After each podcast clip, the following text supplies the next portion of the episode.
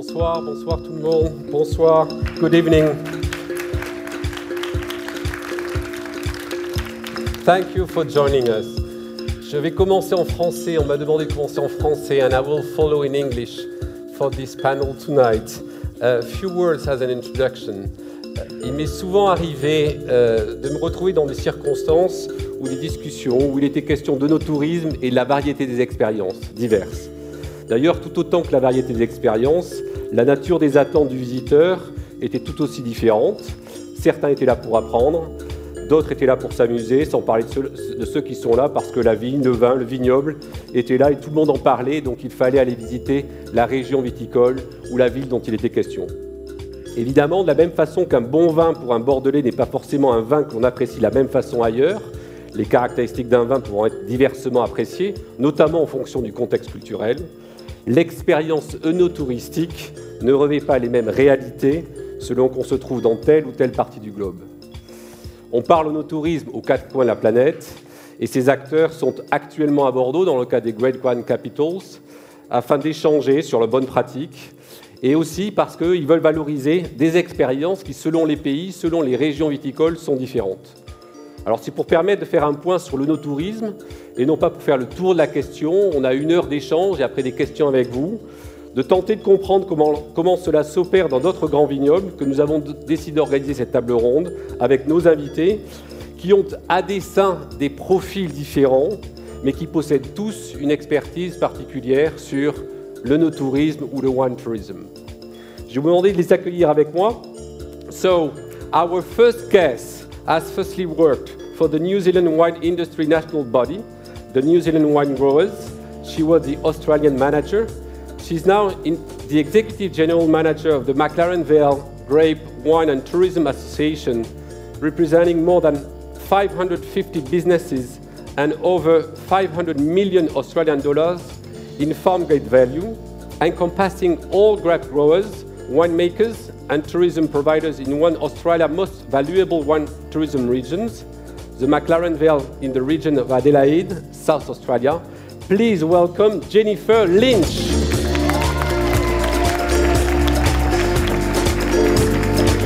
Good? Yeah. Our second guest has a long-standing experience in luxury hospitality in Portugal. Four years ago, he joined the Monverde Wine Experience Hotel, owned by Quinta da Lixa, one of the country's largest Vinho Verde producers. Combining wine experiences and hospitality is his daily challenge. Please welcome Miguel Ribeiro from Porto. Hi, Miguel.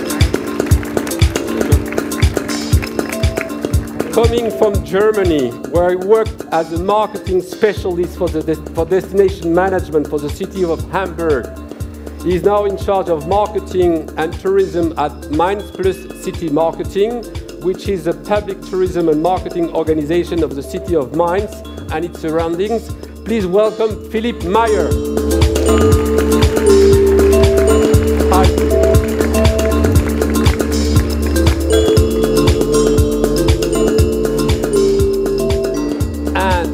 Last guest served firstly as a chief of staff or congressman from California in Washington, D.C.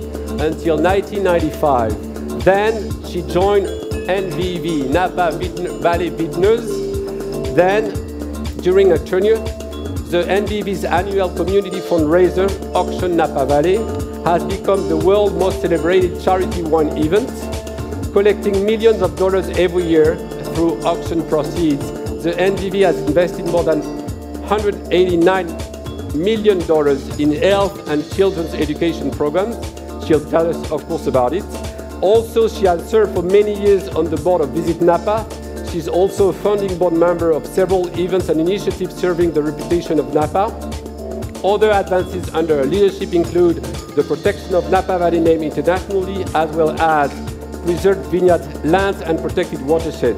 If Napa has become the one, one region we all know about, no doubt she has certainly something to do with it. This is the reason why the wine enthusiast will award her as the Person of the Year. during its next award ceremony to be held in San Francisco in January 2020. Thank you for welcoming Linda Reiff.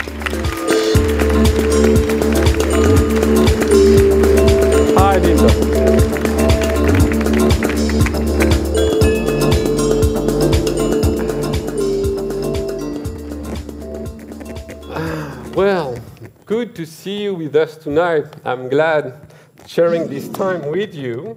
You've been in Bordeaux for quite a few days. How has been your experience in Bordeaux so far before starting our discussion?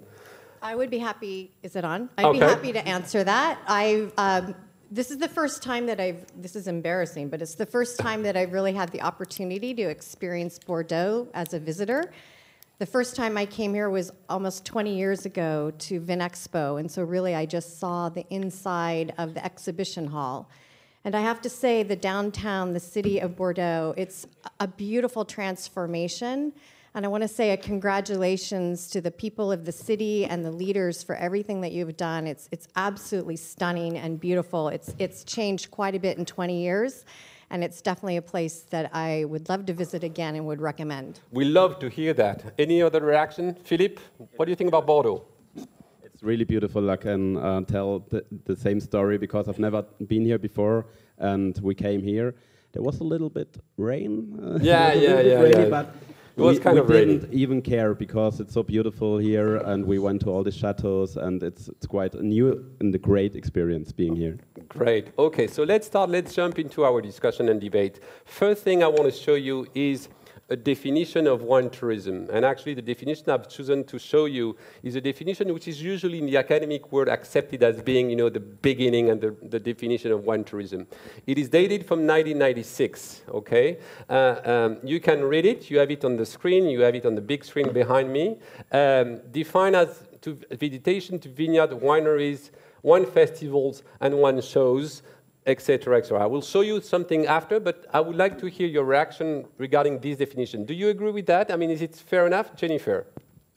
At the time, I would agree with that. I think for what is 1996, it's very apt. Now, I think there's an evolution of that definition so much more beyond this precision of articulation. It's a feeling, um, it's a lifestyle, um, it's so much more than just offering something, it's a, it's a creation of memories and, and an emotive experience. We'll be back on the notion of lifestyle. What, what do you mean by lifestyle? I think if you consider wine tourism specifically, wine is one proponent of wine tourism. Wine, wine tourism in itself, I think, is an identification of lifestyle. And if I can ground that in an Australian sense, if you don't mind, um, fairly apt, I suppose. Um, for us, an, an Australian lifestyle, an Australian wine tourism, you consider the beaches, you consider native outback, the quality of food from seed to plate, so paddock to plate movement and so forth, and that integration of an experience, not just purely offering a, a product in a glass or a product in a bottle. Okay, so, well, same definition, and actually, if you read at this article, if you, you know, make it a bit, I mean, wider, uh, there is an important sentence before. I- it is said wine tourism is a subset of food tourism. Back in 96, uh, I know that some of you are comfortable with that. I can tell you that in Bordeaux and in other places, you know, the, the, the, the combination of wine and food was not so evident. I know, Miguel, that you are keen uh, on that. What do you think? Well, I, I do agree with this definition because for our wine region uh, in Portugal and in Porto uh, specifically, um, food and wine um, get together uh, quite often, and we work um, uh, wine um, along with gastronomy, uh, heritage of the country. How about Napa? I would say uh, for Napa, wine came before the culinary scene. It became known as a wine destination, and then the excellent restaurants and hotels and all the other amenities that we have followed. So I wouldn't necessarily, it's a subset, it's an equal companion. Okay, he has to go with, right? In the winery, typically in Australia, usually they do offer a meal or a little plate or something to eat. It, it goes with the wine experience. Absolutely. I think drinking a glass of wine, it, it is commonplace without question, but I think it's again, it speaks to that lifestyle of some food, some wine, the experience, the setting in which you find yourself. For us, it's beaches, it's sunsets, it's a you know, tools down at the end of the day when you've finished work, or whether you're welcoming guests into the region or your family and friends. And it's a glass of wine and something to eat and something to laugh at or something to share. Um, it, it's the art of sharing, I think. You have this concept of what you call over there a cellar door when they do offer that. Can you, can you say a few words about what, what is. Because for us, it is quite different. You know, cellar door uh, when, you, when you use the word cellar, it means you go in a place where there are only bottles. And, and in your case, as far as I know, uh, there is a combination, you know, has being sort of intimate, you know, uh, situ- atmosphere uh, uh, with to that. Yeah, I, th- I think for, for an Australian or for anyone producing wine in the New World, the, the, the concept of a cellar door is almost like opening your house. Um, it's the opportunity to interact with the vineyards, the winemaker, um, the local producers. Often, a number of our cellar doors will integrate not only wine but locally produced food products. So, for McLaren Vale, because we're quite Mediterranean in climate, we're also great at producing olives and therefore olive oil. And so it's commonplace to actually look at some olive oil in front of you with some locally produced bread and a glass of wine and a conversation with the winemaker. And I suggest that, that perhaps the terminology of cellar door mm-hmm. might be a little bit misguided, but for us, it's the understanding of opening your house effectively. Okay. Yeah. Philip, how about Germany? I mean, do you usually serve food in a winery? Yes, of course, and there's uh, much more than Oktoberfest and so on. We have a great yeah. um, wine culture we are celebrating a lot, and we uh, always try to combine celebrating wine and culture, and it's not necessary always to go to, to go to the vineyards. Sometimes the vineyards come to the people, to the cities, or to different places. They um, take their wines to present it, and of course, there's some food always beside, um, but it's kind of celebrating what we are doing uh, together with the winemakers, with the audiences, with the people, and it's just fun uh, to celebrate this wine tourism. Okay, next, please. So, same thing in this article 20 years ago, roughly. Um, they were defining uh, three type of visitors wine lovers wine interested and curious tourists uh, and i will say a word after of, about a new segment now emerging but first question here are you mostly interested for promoting your region by wine lovers and wine interested people? Are you trying to focus your message, actually the type of experience, to these type of visitors? Who wants? Linda. Well, definitely wine is an important component of visiting Napa Valley, but we have all of the other components that go with. And we welcome people whether or not they're interested in wine. We hope that they might become interested in wine after coming to Napa but we offer so much more than just wine. So we're, we welcome everyone. So, because now, next slide, there is uh, same thing in, in, in the profile of, of visitors. Uh, this is an article from 2019. You know, this segment, which is kind of important or gaining of importance, of disinterest one person okay they're here they're part of a group they're you know having an experience within a city whatsoever and they don't know about wine how how do you deal with uh, that sort of visitors? I mean, do you do you put in place specific actions, or what is your your Jen, Jennifer? Yeah, um, if I can answer this in twofold, okay. I think the wine tourist profile, what's identified in 2019, this is so much bigger than what's placed on the screen a wine lover is not only a, a sole wine lover, I, I, think that's less than 1% of the mm-hmm. population. so, targeting them for tourism alone, no one would be in business for a very long time. I think what's associated with wine is everything else. So, whether that's art, architecture, um, understanding uh, landscapes and so forth, or natural um, natural attractions, etc. And I think this is the combination of the tourist profile and wine is one aspect. To, to Linda's point before as well too. When it comes to answering the second point of your your question. How do you deal with uh, wine tourists who may not know much about mm-hmm. wine? Great. It, it's an excellent starting point. You speak to them about what they enjoy. You you know you welcome them to your house effectively, and it's an opportunity to create a brand ambassador whereby there's no need for intimidation with overcomplicating from technical notes. It's speaking about a story. It's telling your story, the region's story, the brand's story, finding that connection, and that's what will make it memorable for them. And that's what breaks down those barriers and I think creates that um, interest in potential, hopefully, that individual furthering their wine interest and education. It, it's, a, it's lifelong thereafter. Miguel, and I'll be back on that question, so don't, don't, don't answer it now. But my question is your client at your hotel are usually mostly wine lovers, or are people, you know, just having a journey and spending some time in the region of Porto, and it happened that actually your hotel is providing a, a wine experience? Well, it's it's a mixing uh, of of different customers because when we are thinking about uh, international visitors to Porto, uh, obviously you cannot um, be in Porto and not being full, fully uh, uh, um, because Porto, Porto wine it's everywhere. Mm-hmm. Um, so the feeling of, of the, the wines in the in the country uh, it's very strong.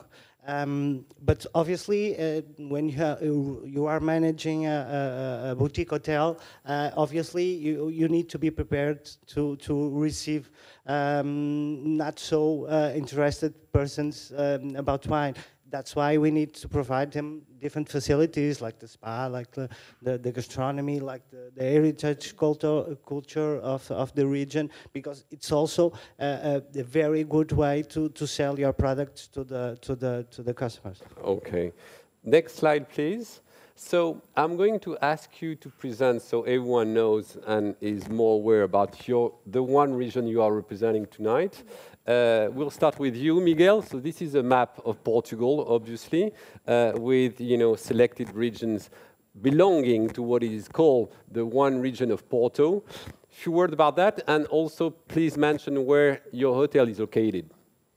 Well, uh, that's the Porto Wine region uh, that combines three different regions actually uh, the Douro Valley with the Douro uh, the Vinho Verde wine region, uh, and the Trás dos Montes uh, region. Um, all, all of this uh, with the beautiful landscapes of, of the Douro and crossing by the, the Douro River that ends in the romantic city as Porto is.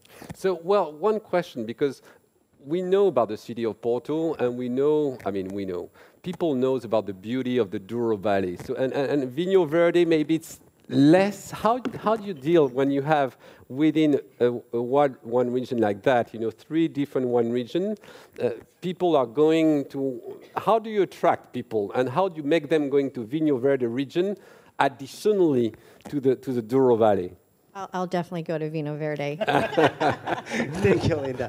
Well, um, obviously, the Vino Verde doesn't have the same romantic feeling as the Douro Valley.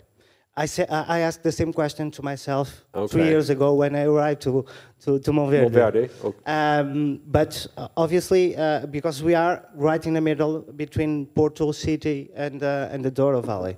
And when you are thinking about attracting uh, new uh, nights to your hotel, it's a little bit difficult because the overnight stay it's around 1.8 two nights per stay uh, because people divide their their times uh, their time in, do, in in, the, in Porto uh, by staying a couple of nights in in the, in the, city and then go to the to the valley. Um, but at the same time, it's an opportunity because the, the Vinho Verde wine region has so much to, to, to show than just uh, simply the wines. Mm-hmm. The local gastronomy, the local heritage and, and culture, and obviously the people from, from the north of the region. Ob- obviously. Okay, so the next region is Napa. California. So you're looking at a map of Napa Valley, and I think um, something to share and make sure that the people here tonight know is that Napa Valley is actually very small. It has a very big name in the United States, and I think in the world of wine. We produce only 4% of all of California wine. The Napa Valley is only about 48 kilometers long and 8 kilometers wide we only have about 18,000 hectares of vineyard. So very small is what I want to say, and and and very special in terms of I think it is the epitome or the high point of laid back luxury, is what it's known for. Uh, very much rural, agricultural, and yet it's balanced with some fantastic restaurants and hotel accommodations. We have 10 Michelin stars in a population for all of the region that you see there, only 140,000 people live in Napa Valley. And it's not very far from San Francisco. No, it's only about a 45 minute drive from San Francisco. Okay. Next. So, well, we're going to start with Mainz, and after I will go on you uh, with on McLaren Vale and Adelaide, uh, one region. As you see, we are in the middle of Europe. Um, we have 13 wine regions in Germany, and Rheinhessen is just in the middle of Germany, right next to Frankfurt. I guess it's very international. We are really well located, and Rheinhessen, our wine region, is the biggest uh, wine region in Germany. We're proud of that. And we have uh, a lot of advantages because we are right in the middle. We are next to the airport of Frankfurt, so mm -hmm. our region is How really accessible. From, from, from it's just Frankfurt? 20 minutes Okay. to the airport of Frankfurt. And from Mainz, our capital uh, city in Rheinhessen and in Rhineland-Palatinate, it's just um, 10 minutes to the uh, rural Rheinhessen with all the vineyards. Okay. Last, Australia, Adelaide. Uh, so we have a ma different maps here, and in the f- next slide, we have a more precise map. Okay. Perfect. Thank you. At least that provides a little bit of a context um, for the for the shape of McLaren Vale and, and its location within Australia. Australia is quite big. Um, I wish I could replace, actually, and this is something for wine tourism, as opposed to a map, a picture of McLaren Vale. Um, so rather than speak to an area or the state of a map, um, let me tell you about our region. We have 20 miles of the most pristine coastline I think I've ever seen in the world. Um, so about 32 kilometres. We're home to just over 170 really diverse uh, wine producers and just over 330 grape growers. We have several national parks in, in McLaren Vale as well, and I think the combination of the food, the wine, the beaches, the natural attractions, of course there's kangaroos, of course there's koalas as well too, um, also very friendly. Um, I think that we have the epitome of what Australia has to offer 45 minutes south of Adelaide, a capital city with an international airport that's completely accessible from here. So, apologies for not speaking to a map, but if I can tell you, yeah, tell you a story and set a picture, that that would be McLaren Vale. Okay, thank you. Okay. Um, few comment on this again. So everyone knows more about your one region. We've decided to provide, you know, key figures about your region, uh, divided into three pieces. Let's say the numbers of wineries, number of visitors per year, and uh, the division between domestic and international visitors. Well, I'll let you react on these figures. One or two questions. First of all, to, to you, Miguel, as you can see, when we talk about wine tourism and different regions, of course, we, we talk also about a total different reality. Um, 450 wineries, for instance, in Napa. Uh, uh, Let me cor- okay. correct this. All right, go ahead. Yeah.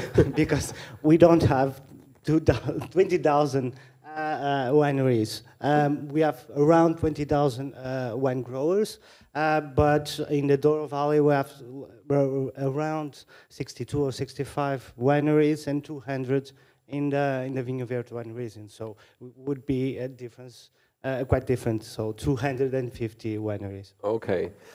Linda, 3.8 million visitors per Yes. year. That's a lot, right?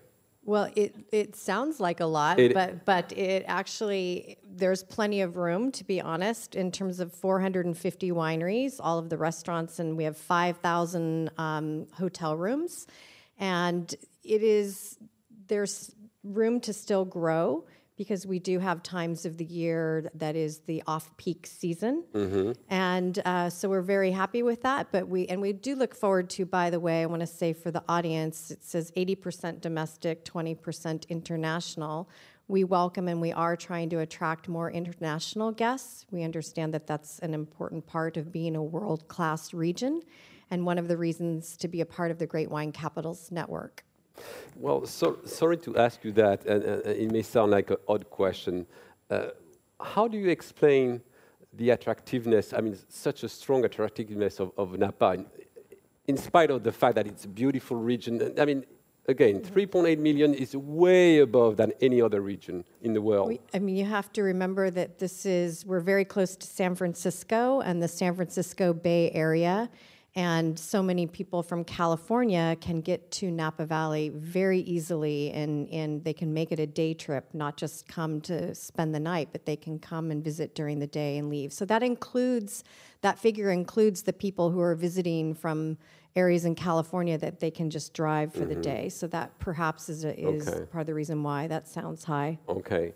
Philippe, you have decided to provide us with two type of information from Mainz and from the Rheinhessen. Yeah, as I said, Mainz is the capital city of Rheinhessen, but I just wanted to emphasize that in Mainz itself, a city with more than 200,000 inhabitants, there are, as I think, a lot of wineries in the town itself. So it's really um, good to have in this urban area wineries too, and 1,800 wineries in the rural uh, region, and it's quite a big amount for Germany. As I said, it's the biggest uh, wine region in Germany. So Okay. we're really proud of that. One word, all of you, and, and Miguel, more precisely, on, on the, the, the, the origin of visitors. Most of you are welcoming uh, uh, a majority of domestic visitors, and Porto is actually the only one who has a majority of international visitors. Any, any comment about that? Yes, of course, uh, and we all uh, we all uh, are taking advantage uh, of that. Not just the wineries, but um, all the services in the in the in the in the north of Portugal, and um, we are receiving uh, something like 4.8 million visitors in a in a city uh, that has around 1.2 million inhabitants. Uh, so it's three times the, the, the local population. Um, Porto has been um, trendy uh, city uh, as a, as a trend city for the past five to six year six years and, and continues to grow um, in in the international market uh, uh, mainly.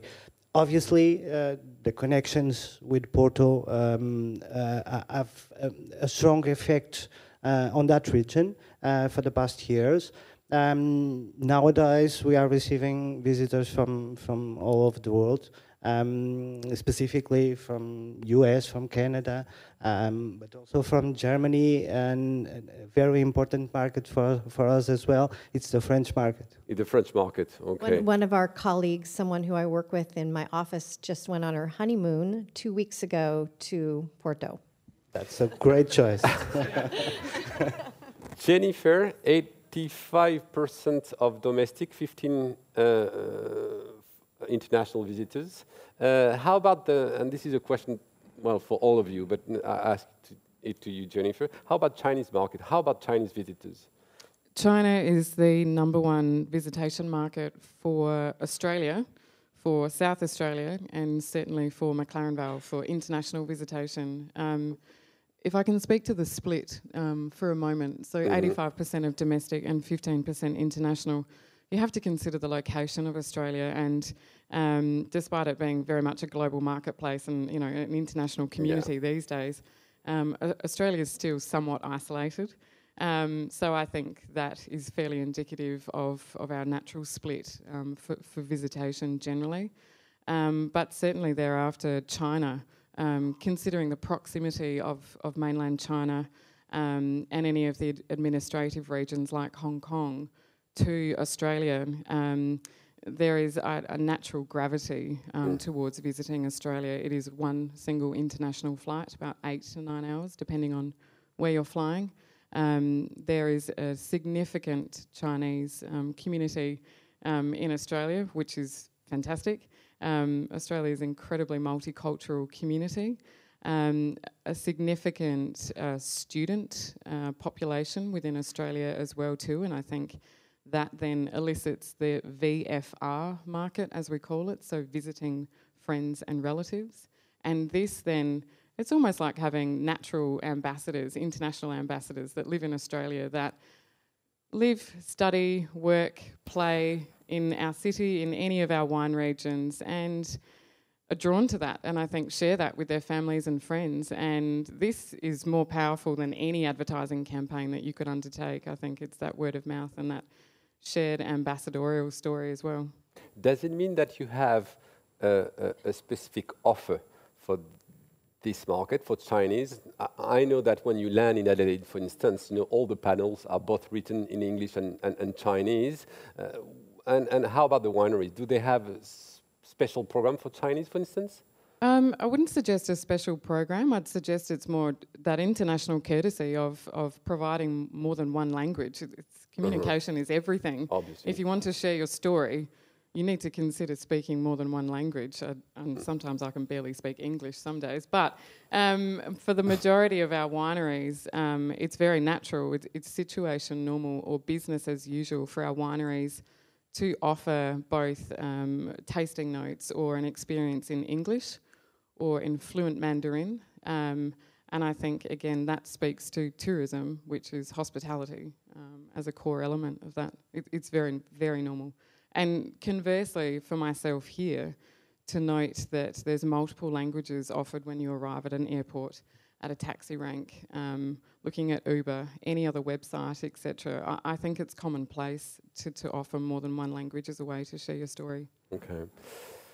Next slide, please. So, one key question about wine tourism is about its profitability and how is it, you know, for a winery, you know, profitable actually to develop and to, to foster, let's say, you know, the wine tourism activity. So, in order to speak about that, and before actually going through different activities, next slide, I'm going to ask Catherine Le Parmentier. Is she here? Because we are celebrating the 20th. Yes, and we need a chair actually. We're missing a chair. Oops. You sit. Yeah, I stand up for a moment. But if I can have a chair, that'd be great. I don't know who I'm supposed to. Yeah. Where? Oh, yeah. Okay. No, that's good. So, Catherine, can you tell us about the history? We are celebrating, I say that, the 20th anniversary of the Great Wine Capital Network, which has been created 20 years ago, obviously, in Bordeaux. Why that, and who, has, who took the initiative of the creation of such a network? Well, yes, indeed, we are celebrating um, this very special week, our 20th anniversary. This was launched, uh, an initiative that was launched by the Bordeaux Chamber of Commerce in 1999. Um, and I was, you know, working on the project at the time. So I'm, every time I talk about that, I say 20 years. Yeah, you know, that's yeah. That's bad news for me. Well, anyway. And um, one tourism 20 years ago was Oh yeah. Oh, well, you know, when we launched the, the network, actually, we had six founding members, including San Francisco, Porto, and others, and um, you know, we were like all competitors, you know, in the wine industry. I mean, what were we going to do together? We knew we could do things, but what? And you know, after a few months of traveling around and see the, visiting the different regions, I, I understood that there was something existing somewhere else, in particular in the a new world of wine that was just nothing in Bordeaux, and that was wine tourism. Okay. We say now œnotourism, right? Um, and in French we say œnotourisme, but the word doesn't even exist in France. That's right. You know, That's we were right. talking about tourisme vitivinicole. Mm-hmm. Okay, so that was nothing like wine tourism in France or in Bordeaux. Well, in France maybe so, but in Bordeaux none. Well, again, there were some pioneers. You know, the um, um, Jean-Michel Cazes, you know, with the Lynch-Bages and yeah, Bages, you know, was a, like a, a, pioneer for Bordeaux, or the Cathiard uh, family with Smith Haut Lafitte. But it was other, quite isolated. Yeah, yeah. Otherwise, there was not that much. And you know, after visiting again these regions, in, and in particular Napa Valley, and uh, like what I who I consider um, Robert Mondavi action uh, there. Um, I think he's the creator of wine tourism. So it, I got, you know, we got inspired by what was happening there and say, well, let's do that in Bordeaux. We have to do something. So uh, part of the initiative and among things that you have created is the best of wine tourism. Uh, we can see yeah. here the trophy. Can you tell us a little bit about that? Yeah, sure. Well, I think this is what you know started it. Well, help to the starting of the wine tourism industry in Bordeaux. Yes, we launched this contest 17 years ago, mm-hmm. together with the, all the great wine capitals, you know, at the time, and. Uh, um, so you know, celebrating and recognizing excellence in welcoming visitors. You know, what we award in, with these uh, recognition is of course, the, the beautiful places, the, the facilities, the excellence in, in, in visiting, um, visiting experiences. But what we'll um, recognize more is the quality of the welcome. And okay. this is very important. And uh, you know what? Tomorrow, well, this, so every year, this is an annual contest that is taken in all of our wine, uh, wine capitals. And this year, we received uh, globally 467 applications to the contest, you know, all our 10 uh, regions. And tomorrow we will be uh, a beautiful Palais de la Bourse for the gala dinner of the, the, the, Great Wine Capitals Conference, and we will unveil both the Best of Wine Tourism 2020 for Bordeaux, very much expected uh, results, mm-hmm. and then we will uh, announce the 10 uh, international winners for 2020 um, Best of Wine Tourism winners. Okay. So, you know, out of 467 applications, we will highlight the 10 best in the world. Okay, so that sort of a super champion, right? Super champion. Super champion. Okay. yeah. Next slide, please. So about customer engagement, this is a set, you know, of different, you know, typical. Let's say it's not exhaustive, of course. You know, uh, uh, wine tourism activities. Well, just go back for a second. Uh, um, yeah, previous slide. Thank you. Uh, different of activities. Is, is, there any in your one region sort of activity that you're trying to uh, foster? You know, try to to, to uh, ask the winery, you know, to, to, to enforce or, or, to do, and some other that you're trying to avoid, for instance? Jennifer. I, I can speak to um, practices that we're avoiding, which is an, an odd um, topic to potentially discuss. As you can consider, um, the world is very much locally um, orientated these days. I think uh, it's much more accessible. Uh, there's an increased number of international flights, uh, methods of transport, um, an awareness of how to uh, arrive at any other country in the world. Um, and I, I, think tourism, we've never seen numbers like it um, previously, globally, and at national levels as well too. With that, which is phenomenal, brings increased risks. And those risks um, would affect our viticulture and our wine grape growing regions, and that is biosecurity. And if you consider pest and disease management, um, water management, and so forth as well, um, there are natural borders internationally, and Australia certainly has a natural border by being isolated and an island. But if you think of mainland Europe, for example, um, biosecurity and those increasing risks, they don't understand what a natural border is or, or what a border is by mm-hmm. geological indication. Um, these these risks are increasing, and so rather than consider that that this is a problem, it's actually an opportunity um, to engage with uh, industry, with producers, to consider. Um, how can we actually provide an educative piece um, to improve an awareness of, of what is best practice in vineyards at cellar doors or mm-hmm. welcoming people to our houses in our region, etc. Um, and so for South Australia, especially, um, we have provided some, um, I, I, believe we'd set the standard nationally for Australia in terms of what is best practice um, in wine tourism, but for biosecurity management with a really positive application for both the guest and for the business. Uh, well, one question to you, Linda, about let's say the, the, the notion of how to stimulate purchase. You know, it is well know that Americans are big consumers. So usually when they go in a Thank winery, goodness. they buy, right? They buy wine, obviously, okay. but many things. Two things I want to say on this regarding the customer engagement. I think whatever a winery, and I'll speak for Napa. Sure. If a winery is going to offer something, it needs to be real, it needs to be authentic, it needs to speak to the heart and soul of the family whose property it is. I don't think any winery goes and creates something as a way to then attract people. I, I, don't, I don't think that's right. I think it has to be real, it has to be honest and authentic. So that's, that is number one. But the point here is about customer engagement. We're trying to build friends and fans and potential ambassadors for our wine for life.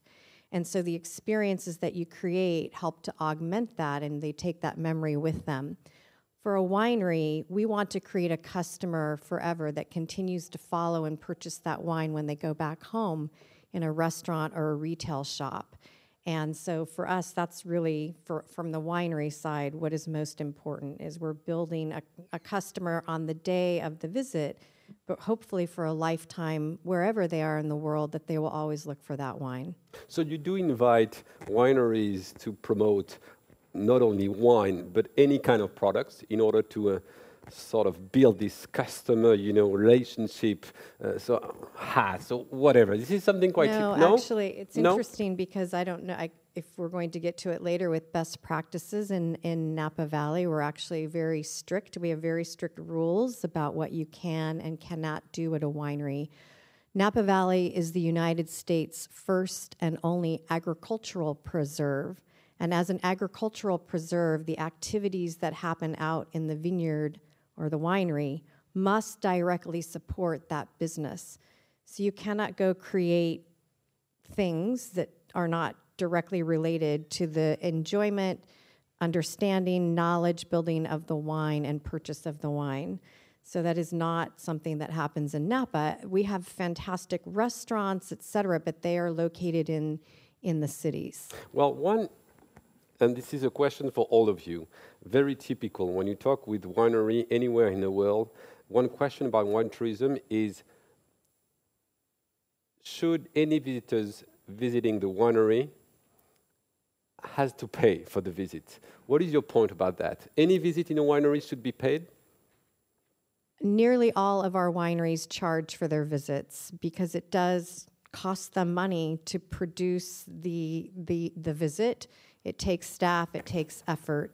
And in part, also, you're trying to qualify the customer, talking about a customer engagement. We want someone who is, who is serious and happy to be there and not just stopping by to get a free drink. Catherine? Well, in Bordeaux, of course, we have uh, 6,000 uh, wine growers. 6,000, yeah, around 6,000. We have, I, I think we have, we can say we have about 900 uh, wineries that open their door to public. Uh, I think out of those, um, most of them nowadays are having a fee for for a visit, which is, from my point of view, fine. So you know you have a different relationship with your customer when uh, you, you know you sell your product, you sell your visits. It's not like come on and of course you will buy my wine because as you have not paid anything yet, you know. So so it it not uh, paying uh, for the visit introduce a different relation between the customer and the and the winery. And the winery. And I don't think it's it's it's it's it's good. You cannot give away your product for free. You don't vis- go and visit a restaurant and say, I'd like to try a little of this, a little of this, a little of this. I'm going to taste everything and then I'm going to leave. You, you, ha- you, you pay. It's a business. They must stay in business. And most of our wineries in Napa are very small, family owned operations, very, very small. 95% of our wineries are family owned and operated, so they have to stay in business. Philippe in Germany? You, Let me give you an example. For me, uh, quality and value are the main aspects. And 30, 40 years ago, the wine of Rheinhessen was mass wine. So it was uh, cheap, it was um, a big volumina, and um, there was a change in the last uh, 20 years. So they changed and had a quality strategy, and it worked. And for that, um, we don't have any cheap prices. We, um, but we have a good quality, and people are willing to to pay the price for good quality. And I totally agree. There has to be some border, like a mental border, that quality is um, correlating with with some price. Uh, otherwise, you just have um, the old um, times with uh, mass tourism and um, the, the, the clients are um, uh, those clients that we don't want because they just come to drink and they don't uh, enjoy the wine. Next slide, please. Uh, Following one on hosp- yeah, hospitality. Miguel, this is for you.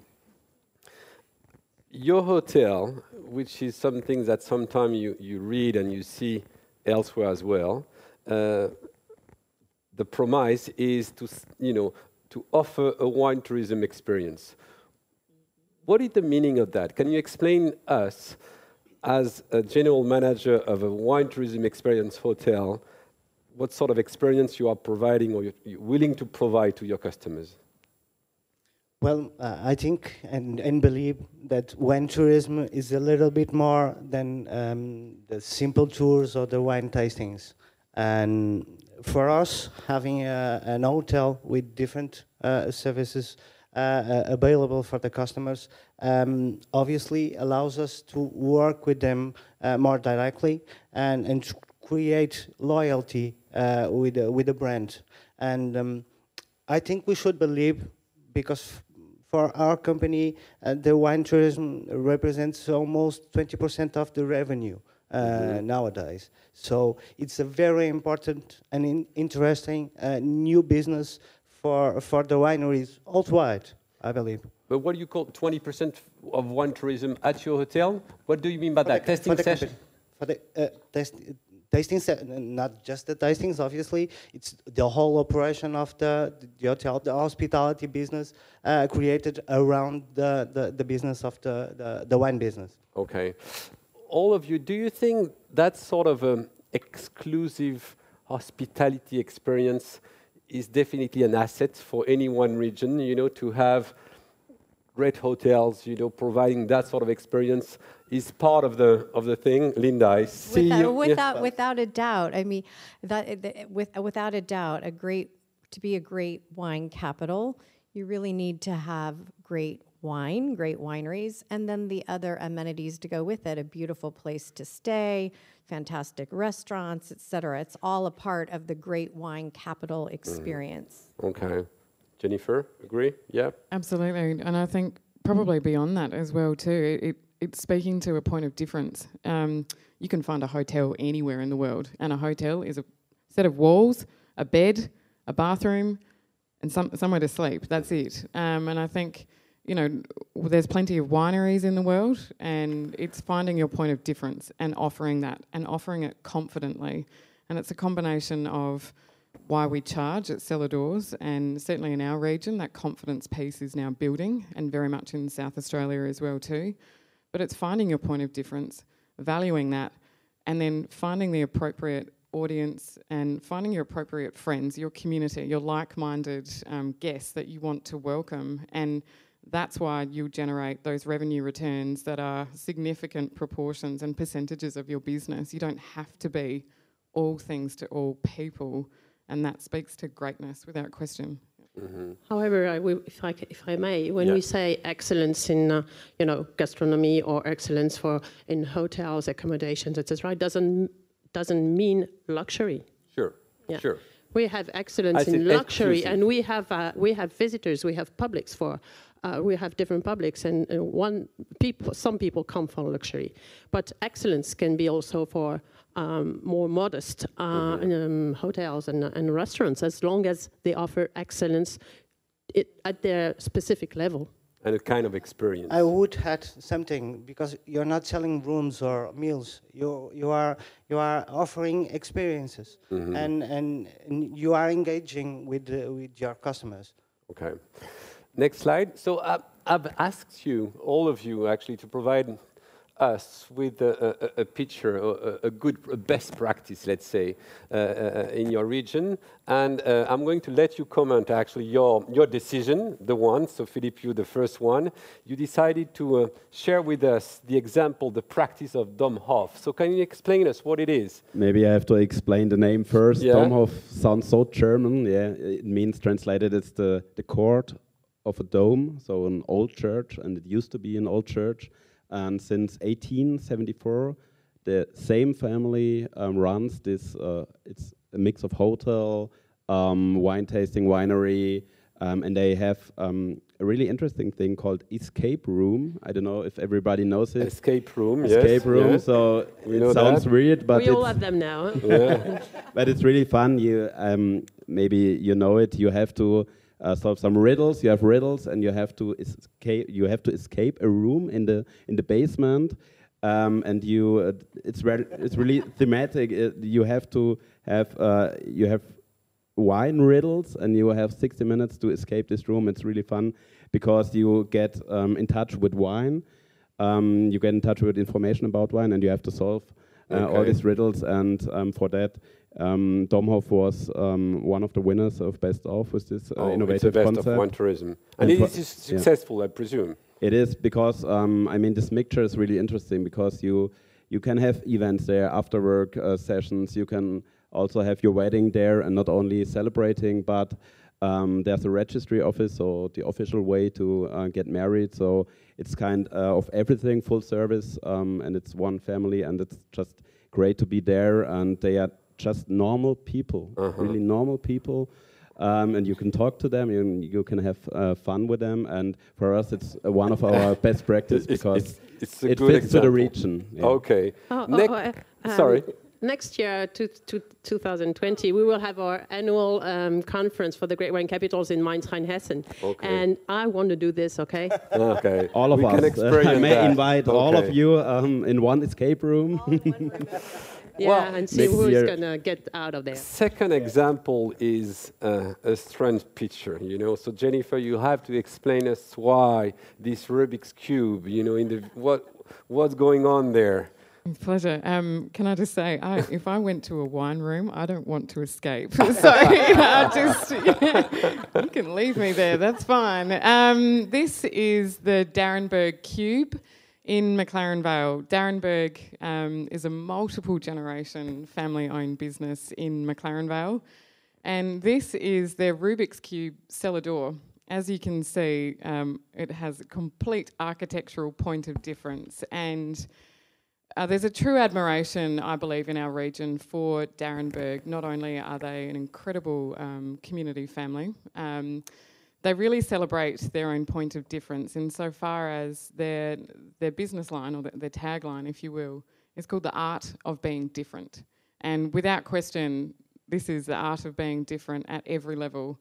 In terms of architecture, sure, they taste wine, absolutely, um, but the experience of doing so is unlike anywhere in the world. And I, I believe you've Yeah, all travelled Yeah, to the. Cube, and, and and we've welcomed you there. And within there, there is um, virtual reality. Um, there is a, a 360 uh, f- uh, cinema um, that provides projections and animations about all of the wines. Um, there is an incredible art collection uh, that is owned by uh, the, the current um, caretaker of, of d'Arenberg, Chester Osborn.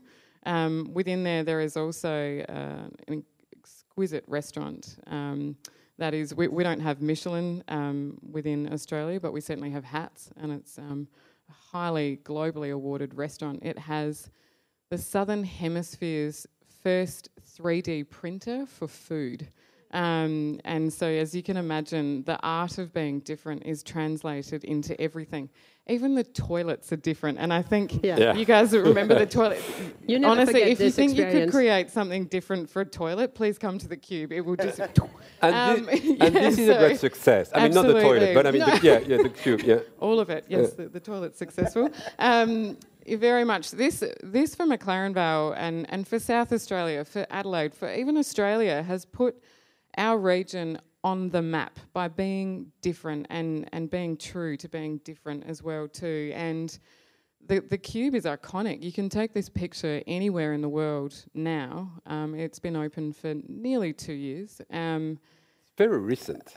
yeah, which, which is quite recent, yes. Um, but its global exposure has been phenomenal. And we've had a pop up cube in New York, in Shanghai, um, in Europe, and so forth as well. So, yeah, without question. And this has also been one of the, the global winners for It the Great Wine like Capitals as well. It sounds like there is so much there, Jennifer, that we wouldn't want to escape. You can just lock the door and we'll stay.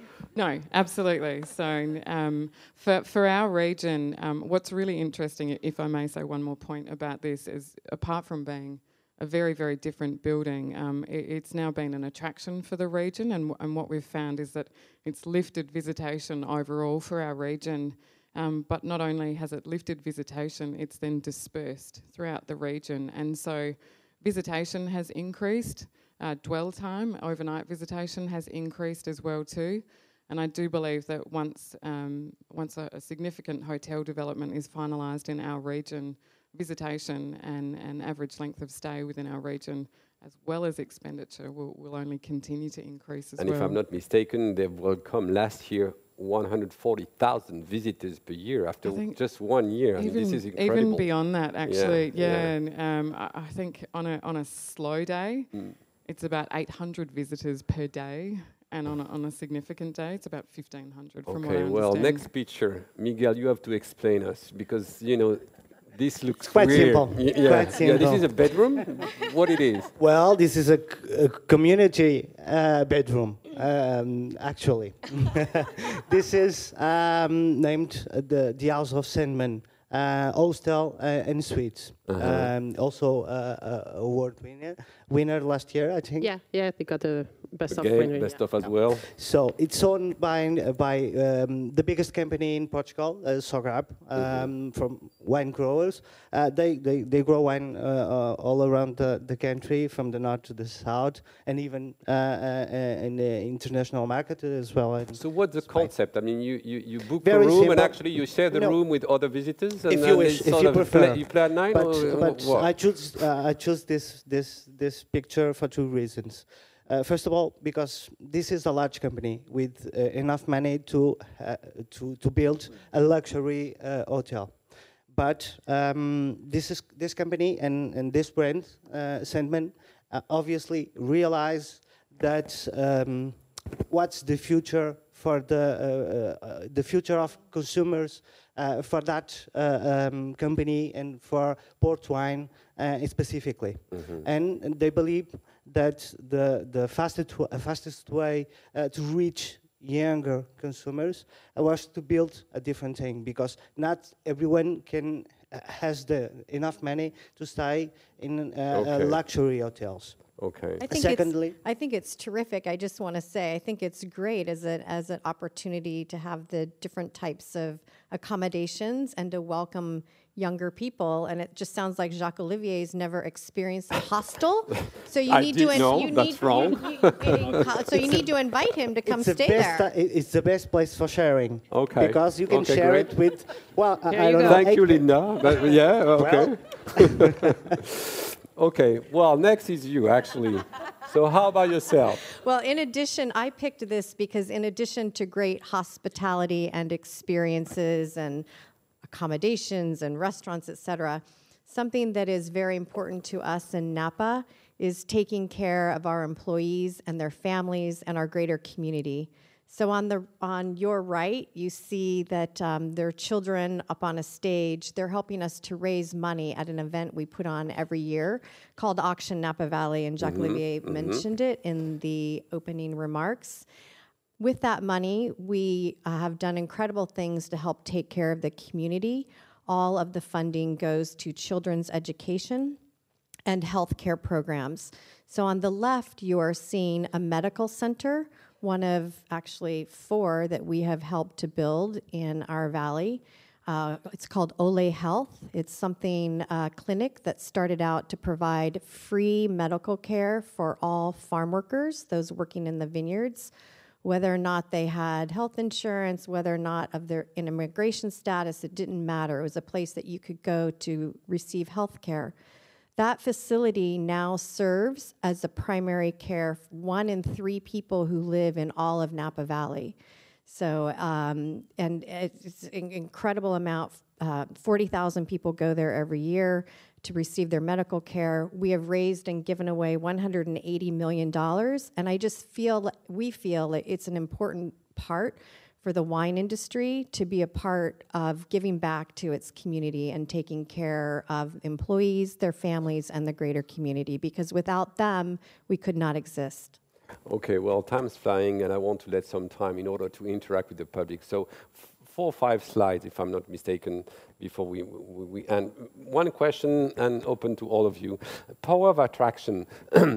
who attracts who? Philip, is it the city of Mainz who's attracting visitors, and then after they go to the one region, or is it the other way around? I guess it's both. Actually, um, speaking for Mainz and Rheinhessen, we um, have benefit on both sides because uh, many people go to Mainz and they want to have like this urban area, that- these urban offers, and then they have sometimes more time to go to the rural Rheinhessen to have these wine experiences, and it's the other way around. They want to have this wine experience, and they want to have some kind of this German culture. And Mm-hmm. uh, at Mainz, you see a picture here. We have this cultural heritage. It's um, our city is 2,000 years old, so there's um, we really have these multi-optional consumers. They want, don't want to have just wine or just culture. They want both. Okay. And we cooperate with our regional partners and tourism boards um, to combine these packages to go both to the city and the region. around. Okay, few questions about what. Oh yeah, one thing i- interesting movie boosting destination, and we're going to show you a, a, sh- a little shot of, of, of a movie. Eugenie, yeah, if we can go. We have the sound.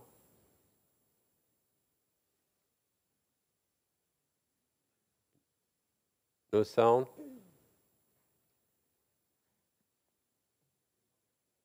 No? Yeah, you see the image, but we don't have sound. Oh, yeah. Mm. Well, I will tell you something. I've come never to expect greatness from a Cab Franc, and this one is no different. It's kind of a hollow, flabby, overripe. I don't know. Tastes pretty good to me. So, um, do you live around here, Stephanie? Yeah, up around Los Alamos. And I agree with you about Cab Franc. We're just over in Buellton, the Windmill Inn. Oh, yeah? Do you happen to know a gal named Maya that uh, works at the Itchy Yeah, Place? sure. Yeah, I know Maya. Yeah, no Oh, shit. Real well, yeah. Oh, we had a drink with her last night. Miles knows her. Yes. Can we move on to the Syrah, please? Ooh, jumping at the bit, huh? Sure. This is our estate Syrah. You are a bad, bad girl, Stephanie. No, I need to be spanked. Okay, so Linda, this is a question for you. so, well, you, some of you, and you know this movie, right? The movie is Sideways. so explain us. And my question is, apart from the movie itself, um, did it have any effect on? So, yes. Okay. Okay. So I think it's quite funny that Jacques Olivier picked uh, this movie to show this movie because he assumed it was in Napa Valley. I thought. And perhaps this proves his point. The movie was actually filmed and set in Santa Barbara, which is about a seven hour drive south of Napa. Yeah. However, I think We to all I think that, I think to prove your point, a movie about wine set in a wine region, it helps all wine regions of the world. It makes people excited. Hopefully, not go do things exactly like that, but to go out and visit. And so we definitely saw in Napa and throughout California an increase in mm-hmm. wine tourism because of the movie. Okay. Well, we have to go because we're running a bit out of time. So, a few things about what are, what could be the next challenges, and a few questions. And again, it's open to any reaction, all of you. One thing about wine tourism, you know, you bring visitors in a region, but of course, usually one region are a bit away from the main city whatsoever. So you need to take uh, transportation to go there, right? And, and, and usually car, buses, or whatsoever. How about the impact on the environment? Is it an issue? I mean, do you, do you, what is your, what do you think about that? I can jump in and answer this. I think, as any industry, uh, the wine industry and the hospitality industry, it's important to be a partner in doing the right things and doing the best that you can for your uh, natural resources. So, one example that I want to give is in Napa Valley, our organization, the Napa Valley Vintners, and Visit Napa Valley, our tourism management uh, organization we are partners in building a bicycle trail that will take you from the ferry building um, in Vallejo. So you can ride the ferry from San Francisco to Vallejo, and you can ride a bicycle or you can hike or walk all the way up to the north of, of Napa Valley. And it is being built, it's uh, more than halfway to, um, complete. And I think that this is excellent uh, for the locals as a way to get around uh, Napa Valley, but also for the visitor. Next slide. Question.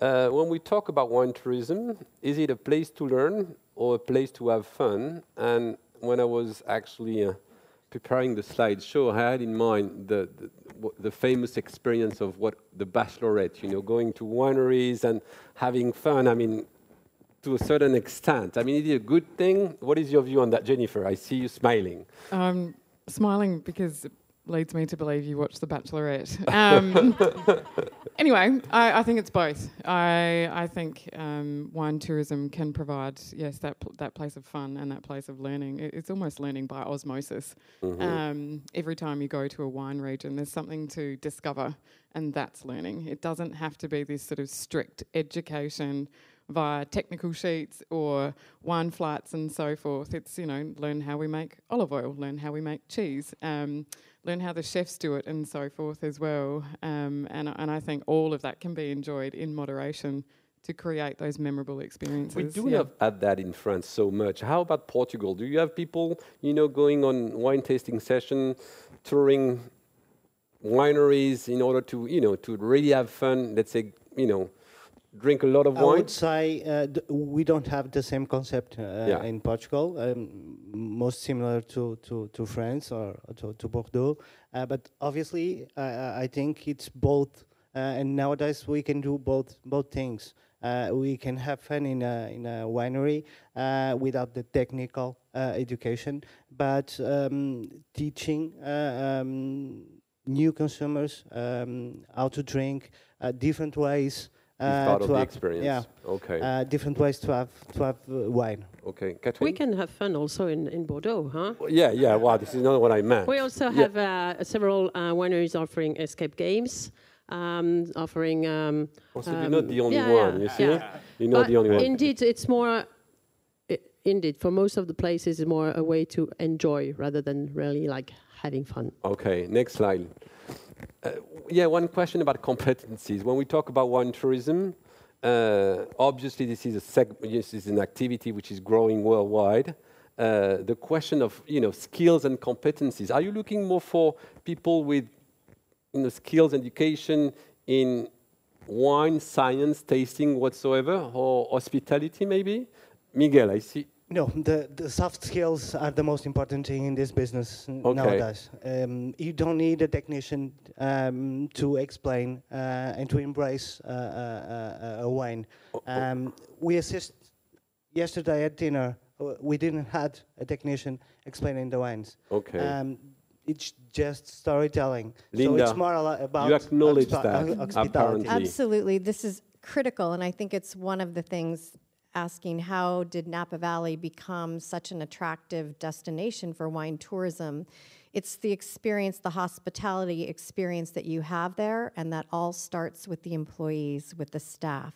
So we are very dedicated to excellence, to cultivating excellence in the, within the employees. And we put together about 50 different educational programs per year to help employees in a, in a wide range of um, subject matters, but responsibility, it, um, hospitality is a key part of it. And I did want to say, because it goes back to your other slide, and responsible hospitality is a part of okay. it too. Okay, understand. Next. Uh, yeah, one comment about that. Museum, landmarks. Uh, we're here at the Cité du Vin.